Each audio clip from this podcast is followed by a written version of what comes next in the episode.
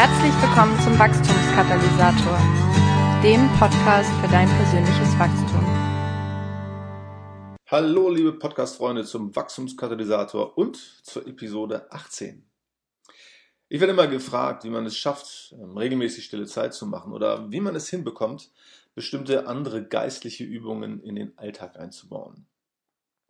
Fast jeder sieht die Notwendigkeit von diesen Ritualen, ganz klar. Ja, aber ganz viele Leute bekommen das scheinbar einfach nicht gebacken, sich regelmäßig hinzusetzen, zur Ruhe zu kommen, zu beten oder auch in der Bibel zu lesen. Der Geist ist willig, aber das Fleisch ist schwach. Ja, so oder so ähnlich klingt das dann immer. Ich empfehle an dieser Stelle ganz häufig eine Übung, die man im Coaching als der perfekte Tag bezeichnet. Ja, und diese Übung des perfekten Tages habe ich im Laufe der Zeit etwas abgewandelt ja, aber ich finde es extrem hilfreich, wenn es darum geht, geistliche Gewohnheiten zu implementieren. Ja, zunächst mal ganz allgemein, was ist der perfekte Tag? Also bei der Übung geht es darum, sich selbst den perfekten Tag zu kreieren. Und in diesem Tag oder an diesem Tag, da ist dann alles drin, ja, was den eigenen Vorstellungen, Wünschen und Werten entspricht. Ja, wichtig hierbei ist, dass man hier einen normalen Tag, einen Alltag und keinen Urlaubstag oder so beschreibt. Neben dem Motivationseffekt, äh, den ich gleich beschreiben will, hilft diese Übung übrigens auch dabei, ähm, sich der eigenen Wünsche, Bedürfnisse und Ziele überhaupt einmal bewusst zu werden. Und die Übung läuft so, dass man ja ein weißes Blatt Papier zur Hand nimmt, einen Stift ja, und einen schönen Rückzugsort findet, an dem man die eigenen Gedanken ungestört fließen lassen kann. Ja, und dann fängt man an, nur für sich selbst aufzuschreiben, wie der perfekte Tag genau aussieht. Ein Tag im Leben, in dem alles in Balance ist. Ein Tag mit all den Aktivitäten, Menschen und Sachen, die man sich an diesem perfekten Tag eben wünscht. Man beschreibt diesen Tag von Anfang bis Ende ganz ausführlich, so detailliert und emotional es irgend geht. Ja, man kann diesen perfekten Tag ganz frei beschreiben oder an folgenden Fragen entlang hangeln. Ja, wo wacht man auf? Wie hat man geschlafen? Wo lebt man? Wie sieht das zu Hause aus? Wie fühlt man sich? Mit was beginnt der Tag? Wie geht es weiter? Ja, was ist der Höhepunkt des Tages? Welche Menschen begleiten den perfekten Tag? Wen trifft man heute? Was isst man am perfekten Tag? Wie lässt man diesen Tag ausklingen? Diese Beschreibung oder eine Beschreibung des perfekten Tages setzt ganz häufig eine enorme Motivation frei. Ja, eine Motivation, diesen Tag dann auch konkret zu gestalten, also unbedingt erleben zu wollen. Ja, wenn man so dabei ist, den perfekten Tag beschreibt, ja, dann ist es so, als ob einem das Wasser im Mund zusammenläuft. Ja, man bekommt dann richtig Lust darauf, diese ganzen Sachen, die einem ja ohnehin schon wichtig sind, auch umzusetzen. Ja, du hast dann Lust aufzuräumen, gesund zu kochen, interessante Freunde zu treffen, ausgeschlafen zu sein, Rituale zu pflegen und so weiter. Und wenn du diesen perfekten Tag dann einmal erlebt oder absolviert hast, dann erzeugt es gleich einen neuen oder einen weiteren Motivationsschub. Ja, der Punkt ist, dass du ein sehr positives Erfolgs- oder Referenzerlebnis in dir selbst erzeugt hast und das schafft eine nachhaltige Motivation. Ja, in dir entsteht dann ganz automatisch der Drang, das bald wieder tun zu wollen. Der perfekte Tag oder diese ganze Übung, die ganze Motivation funktioniert auch deshalb, weil es nur um einen einzigen Tag geht. Es geht nicht gleich darum, es von nun an nur noch so zu machen. das funktioniert eh nicht. Neue Gewohnheiten entwickeln sich nie linear, sondern immer zyklisch. Beim perfekten Tag musst du dich erstmal nur für einen einzigen Tag disziplinieren. Und dann kannst du so weitermachen wie bisher. Aber mit diesen positiven Gefühlen und dem Referenzerlebnis lässt du ab dann oder jetzt dein Unterbewusstsein für dich arbeiten. Ja, das nervt dich, also dein Unterbewusstsein nervt dich nämlich jetzt und sagt, das war so schön, das war so stark, das will ich unbedingt nochmal erleben.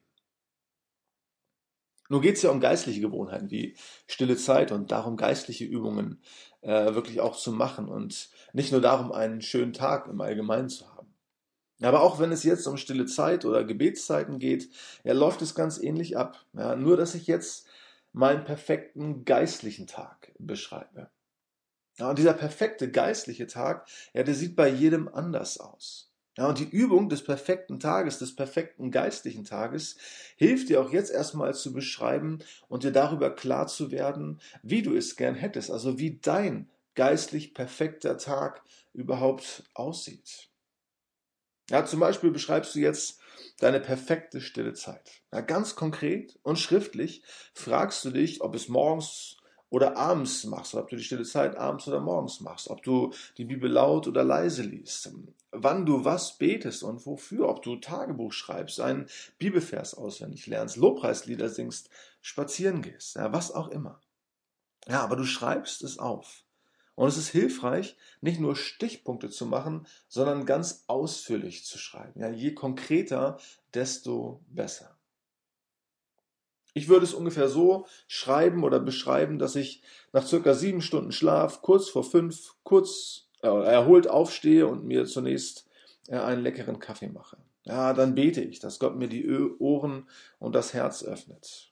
Und dann lese ich in der Bibel. Ich meditiere leise murmelnd über den Versen, die mich berühren. Und dann schreibe ich meine Gebete ins Tagebuch, um es Gott dann anschließend laut vorzulesen. Und so weiter. Also nebenbei, allein wenn ich das jetzt hier so von meinem Skript ablese, ja, dann erzeugt das gleich automatisch wieder die Lust in mir, ja, diese stille Zeit ähm, zu machen. Ja, und das wirst du auch feststellen. Ja, wenn du es konkret beschreibst, erzeugt das schon eine Lust, erzeugt das eine Motivation in dir.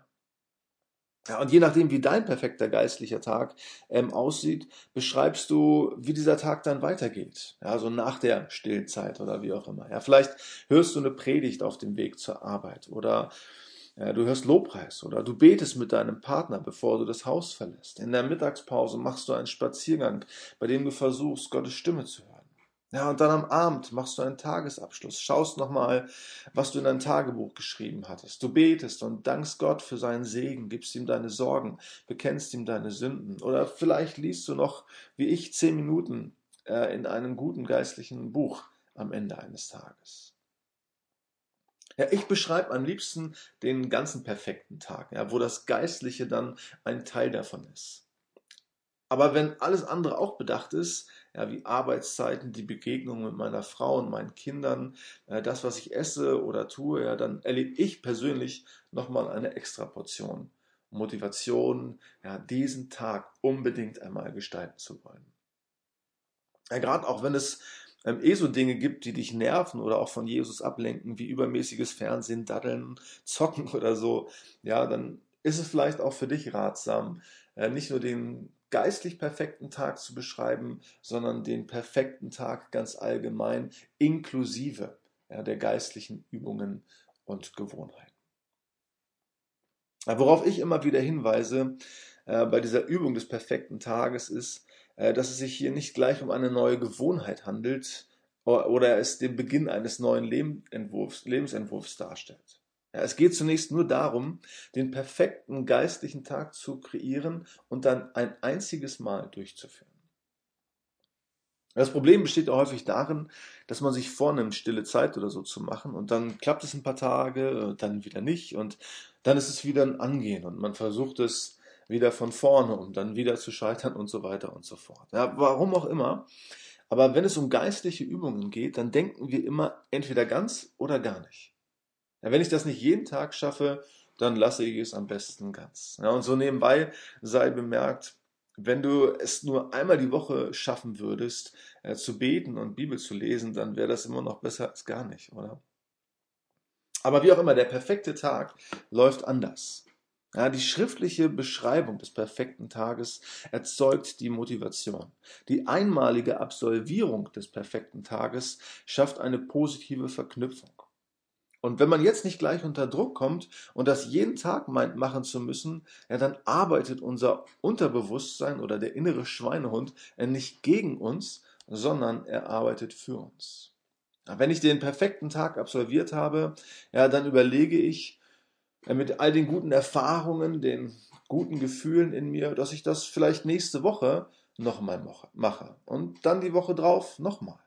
Und irgendwann steigere ich das dann auf zwei Tage pro Woche oder vielleicht auch drei Tage die Woche.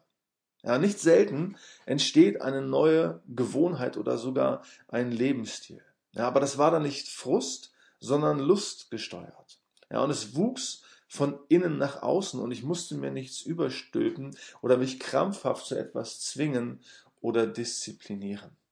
Der perfekte Tag, die Übung des perfekten Tages wirkt von innen nach außen und hilft mir dabei, geistliche Übungen wie stille Zeit oder andere Gewohnheiten in meinen Alltag zu implementieren. So, das war's dann schon für heute. Ja, Probier es doch mal aus und kreiere ebenfalls deinen perfekten geistlichen Tag. Ich würde mich wahnsinnig freuen, von dir zu hören und deinen Erfahrungen mit dem perfekten Tag. Du kannst mir unter der heutigen Episode einen Kommentar hinterlassen unter www.wachstumskatalysatoren.de oder mir auch über die Facebook-Seite des Wachstumskatalysators schreiben. Wie gesagt, ich würde mich sehr darüber freuen. Bis zum nächsten Mal, dein Markus. Vielen Dank fürs Zuhören. Weitere Informationen, nützliche Downloads und die Möglichkeit, den Podcast bei iTunes zu abonnieren, findest du unter www.wachstumskatalysator.de.